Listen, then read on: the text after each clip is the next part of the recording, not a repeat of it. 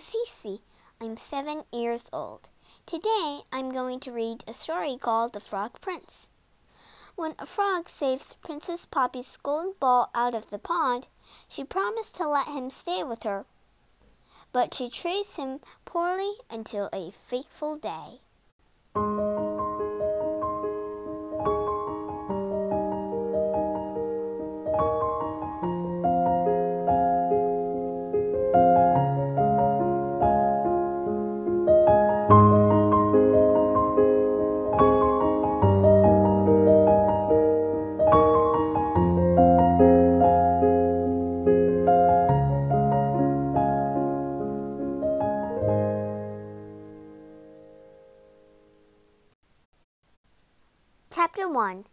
Princess in Trouble Princess Poppy was furious. I won't marry him, Daddy, she said. He smells and smug and slimier than a frog. You don't have to marry Prince Humperdinck now, darling, said her mother. You can wait until you're grown up. I never want to marry him, said Poppy. I'd rather eat my toenails. Poppy, shouted her father, don't be so rude. You've been pampered by your mother and spoiled by your sisters. It's time you did as I say. Don't be mean to Poppy, Papa, cried her sisters. And Humperdinck has such big teeth, wailed Poppy. It's because I'm the youngest, Poppy went on sadly. My sisters got all the best princes. I hate being the youngest. That's enough, said the king. Prince Humperdinck is coming to dinner tonight, and you must be polite to him. He's your future husband, after all. I'll find another prince to marry, Poppy declared. You can have until tomorrow morning, said the king. But you will never find a prince in that time. Just you wait, said Poppy. She picked up her golden ball and stumped into the garden. Chapter 2 Poppy's Promise Princess Poppy ran down the path to the palace pond, throwing and catching her ball as she went. There must be another prince somewhere, she thought. Anyone could be better than Humperdinck. Poppy was so cross she didn't see the wobbly stone. She wibbled. Ah! She wobbled. Ah! She slipped and fell, face first into the pond. Splat! Her beautiful golden ball flew out of her hands. With a loud splash, it disappeared into the deep, dark pond. I hope it doesn't land on me. Oh no! Poppy groaned. My birthday present from Daddy. I'm in big trouble now, she thought. Poppy looked down into the pond hoping to see her ball. Instead, she came face to face with a pair of big, bulging eyes. Oh, she cried, a frog! The frog cleared his throat. Princess Poppy, he croaked, let me help you. I'm at your service. Poppy stared in surprise. I've never met a talking frog before, she said. Still, I don't see how you can help me. I can fetch your ball for you, said the frog.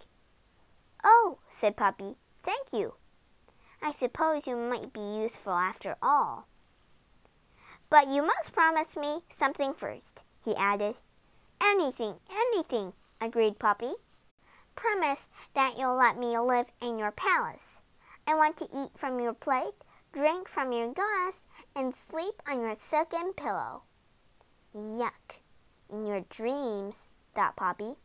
But out loud she said, I promise. Chapter 3 Frog to the Rescue. The frog pushed down on his feet, leaped up with his legs, and plunged down into the pond.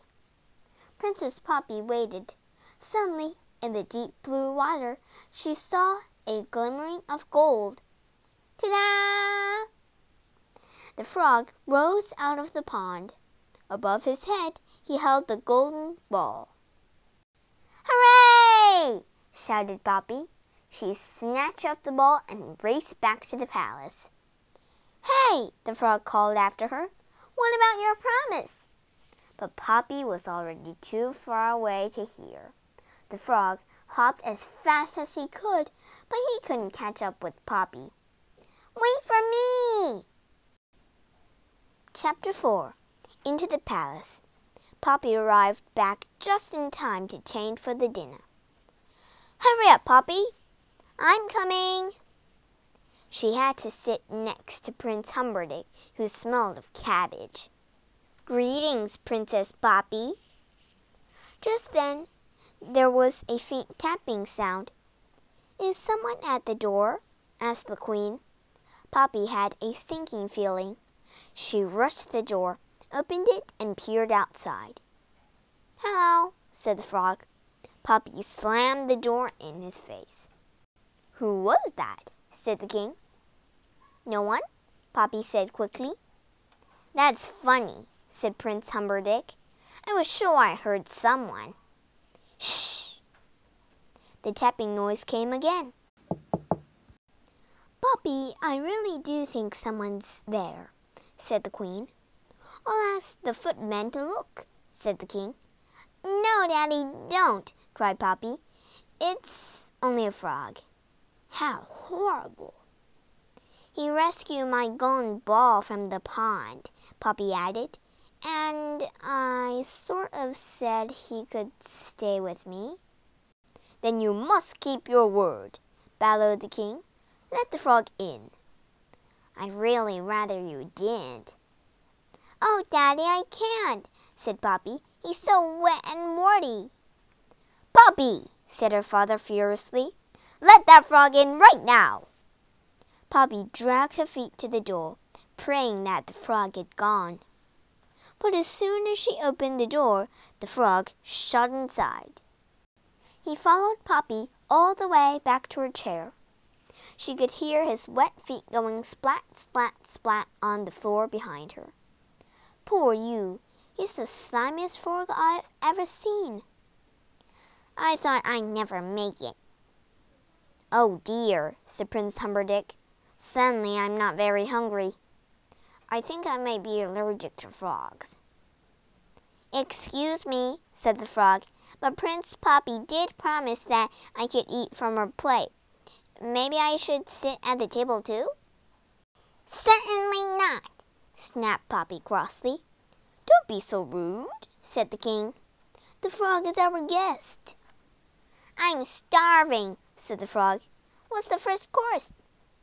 Cold watercress soup, said the king, smiling ahead. Help yourself. The frog dived into Poppy's bowl. This is delicious, he cried between mouthfuls. This is the life. I don't think I'm hungry anymore, said Poppy as the frog slurped up the last of her soup. I think I'm going to be sick. Right, said the frog cheerfully. What's next? Poppy sighed miserably. What's the second course? she asked a maid. Um, uh, the maid began nervously. Come on, said the king. You must know what's for supper. Well, you see, Your Highness, the maid went on.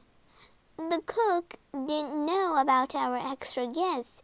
I'm afraid it's frog's legs. The frog gulped. I think I might skip this course, he said weakly. Poppy didn't usually like frog's legs, but that night she had seconds. You must be full now. Isn't it time for bed, Princess? said the frog. Oh, no, cried Poppy. You're not coming anywhere near my bedroom.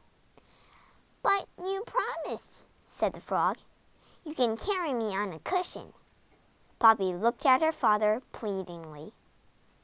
Come on, dear, said the queen. Don't make Poppy touch that green slimy. Princesses, don't break promises, interrupted the king sternly. Poppy took a deep breath, then stretched out her arm. She picked up the frog by one foot. Her sisters gasped. She touched him! moaned Prince Humperdinck and fainted. Chapter 5 the Frog Prince. Poppy dropped the frog in the darkest, most distant corner of her room before climbing into bed. But Princess Poppy, said the frog, you promised I could sleep on your silken pillow. Poppy didn't answer. If you don't let me, the frog threatened, I'll tell your father. I've had enough, snapped Poppy. You're the meanest, ugliest, most horriblest frog I've ever met. What's more, she added, if you mention my promise one more time, I'll throw you out of the window. No, you won't, said the frog. You won't dare. Your promise. I do dare, said Poppy. In a fury, she strode over to the frog, picked him up, and threw him out of her window. There was a long silence, followed by a loud splat. Poppy suddenly realized what she'd done. She was horrified. Frog, say something. I hope I haven't killed him, she prayed, and raced down the stairs as fast as her legs could carry her. Outside, the frog was lying sprawled on the palace lawn. Poppy picked him up as gently as she could. Are you all right? she whispered. Yes, croaked the frog carefully feeling his head. I don't mean to hurt you, said Poppy. I'm so sorry. And she bent down to kiss him. There was a loud crash of thunder, followed by a shower of sparks. The frog had vanished. In his place stood a handsome young prince. At last, shouted the prince, I'm human again. No more slimy skin, no more webbed feet, no more flies. One by one, the palace windows flew open, and everyone looked out. What's going on? yelled the king. I'm coming down. What happened to you? Poppy asked the prince. A wicked witch cast an evil spell on me, he said. I could only become human if a princess kissed me. So it's because of me that you're a prince again, said Poppy, feeling rather proud. Well, yes, said the prince, but you did throw me out of the window first. Still, said Poppy, there aren't many princesses who would kiss frogs. That's true. How can I make it up to you? Well, you can marry me. Excuse me, said Prince Humperdinck, but Poppy is going to marry me. No, I'm not, said Poppy. It hasn't been arranged yet. And, Daddy, you did say I could find my own prince. That's true, said the king with a sigh. In that case, said the prince, getting down on one knee, if you promise not to throw me out of the window again. I promise. Princess Poppy, will you marry me? I will, said Poppy, and she did.